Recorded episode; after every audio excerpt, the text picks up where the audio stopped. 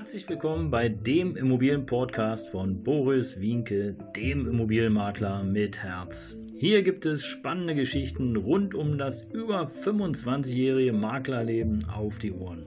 Ich freue mich auch im Namen meines Teams von 3V Immobilien, dass ihr dabei seid. Los geht's, euer Immobilienexperte Boris Wienke.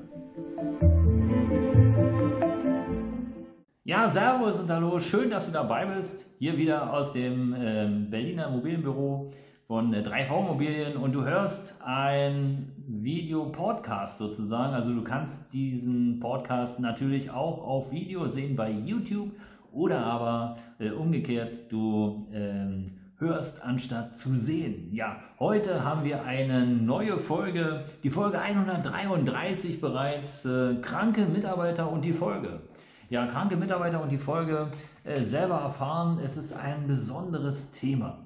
Und ähm, ich will hier auch gar nicht großartig hetzen oder äh, mies, miesepetrig sein. Es geht mir im Grunde genommen eigentlich nur um das Verständnis dafür, dass äh, Krankheitstage für einen Betrieb, äh, insbesondere äh, von ja, kleineren Betrieben bzw. auch ganzen Abteilungen, können schwierig werden. Ähm, das hat nichts damit zu tun, dass natürlich jeder auch das Recht hat, krank zu werden und krank zu sein und sich entsprechend auszukurieren. Ähm, wer mich kennt, der weiß, ich bin ein Fan davon. Es nutzt mir gar nichts, wenn du krank ins Büro kommst äh, und dann eben äh, im Grunde genommen alle anderen ansteckst oder vielleicht auch einfach ja, noch kränker wirst dadurch, sondern es ist natürlich schon wichtig, dass du dich auskurierst und fit bist und fit bleibst, fit wirst sozusagen um auch wieder deine volle Leistungsfähigkeit zu bringen, die wir alle hier bei uns im Büro schätzen. Und genau darum geht es. Ja, wenn du nicht da bist, aus welchen Gründen auch immer, dann ist es so, dass andere dafür einspringen müssen. Und äh, wenn du eben sozusagen Tatsache eben krankheitsbedingt fehlen solltest, weil es so ist und weil du einfach äh, eine Erkältung oder whatever hast oder einen Beinbruch, dann äh, ist es natürlich kein Beinbruch für den Betrieb, so sollte es nicht sein, aber du sollst wissen, dass andere für dich einspringen müssen und andere sozusagen die Leistung übernehmen dürfen. Geht auch nicht anders. Und die große Herausforderung eines Unternehmers ist es letztlich, einen äh, adäquaten Ersatz zu finden. Und äh, du darfst dir vorstellen, du bist im Büro oder du bist in dem Betrieb, in dem du arbeitest, natürlich deswegen, weil du diese Leistung bringst, die der Betrieb von dir braucht, die er erwartet, die äh, er auch dankbar annimmt, weil nur du diese Leistung ihm bringen kannst. Und wenn du jetzt fehlst, dann muss, wie gesagt, ein Ersatz her. Der Ersatz ist leider äh, meistens eher, naja, äh, qualitätsschwächer, ist auch klar, weil auch der Ersatz in der Regel ja sozusagen seine Aufgaben hat und entsprechend auch seine Stärken. Und äh, wenn da der Arbeitstag schon vollgepackt ist und jetzt kommen noch zusätzliche Aufgaben hinzu, dann passiert es schnell, dass dann auch der Kollege, die Kollegin oder wie auch immer schnell an ihre Leistungsgrenzen kommen und damit natürlich auch die Qualität der Arbeit einfach äh, nachlassen muss.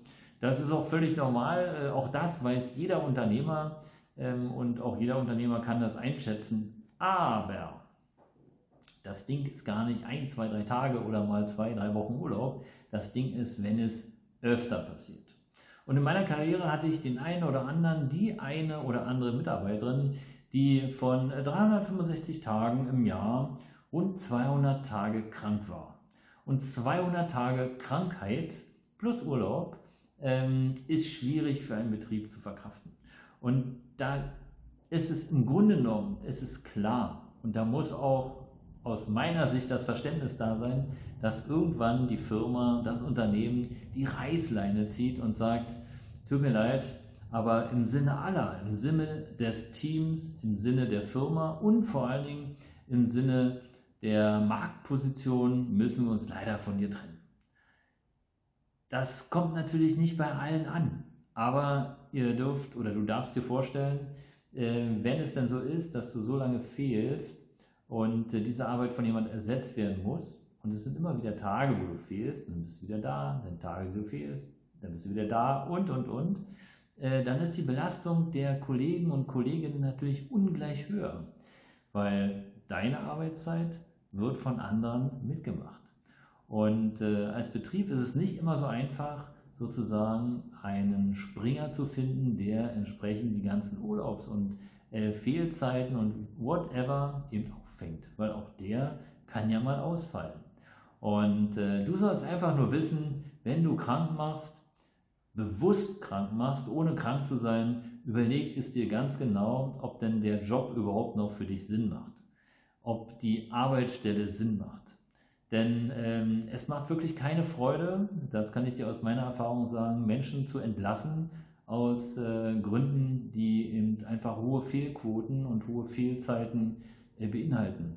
Ob das rechtlich ganz in Ordnung ist oder nicht, da findet sich im Grunde noch immer ein Weg, weil es geht um die Gesamtheit des Betriebes. Und du kannst mit deinen Fehlzeiten die Existenz des Betriebes und damit natürlich auch die Existenz von vielen anderen Mitarbeitern und Mitarbeiterinnen gefährden. Und zwar nicht nur die psychische, äh, der psychische Mangel, der dadurch auftritt, sondern natürlich auch der physische Mangel. Und ähm, ja, insgesamt diese ganzen Marktpositionen, die dann im Grunde genommen oder die Marktanteile, die man sich mühevoll erarbeitet hat, die können verschwinden. Und darüber solltest du dir auf jeden Fall Gedanken machen, wenn du öfter fehlst. Wie gesagt, nicht, weil du krank bist, das ist in Ordnung.